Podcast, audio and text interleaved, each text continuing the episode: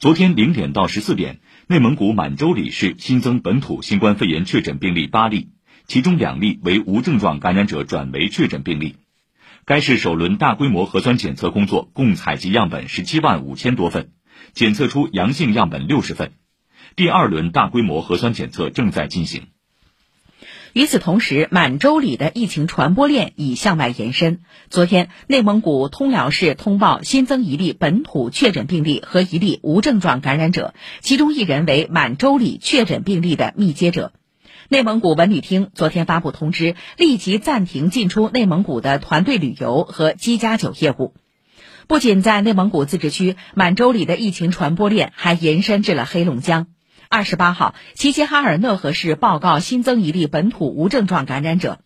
流调显示，这名感染者于十一月十六号前往满洲里，十一月二十三号持当天核酸检测阴性证明，从满洲里站乘火车返回齐齐哈尔。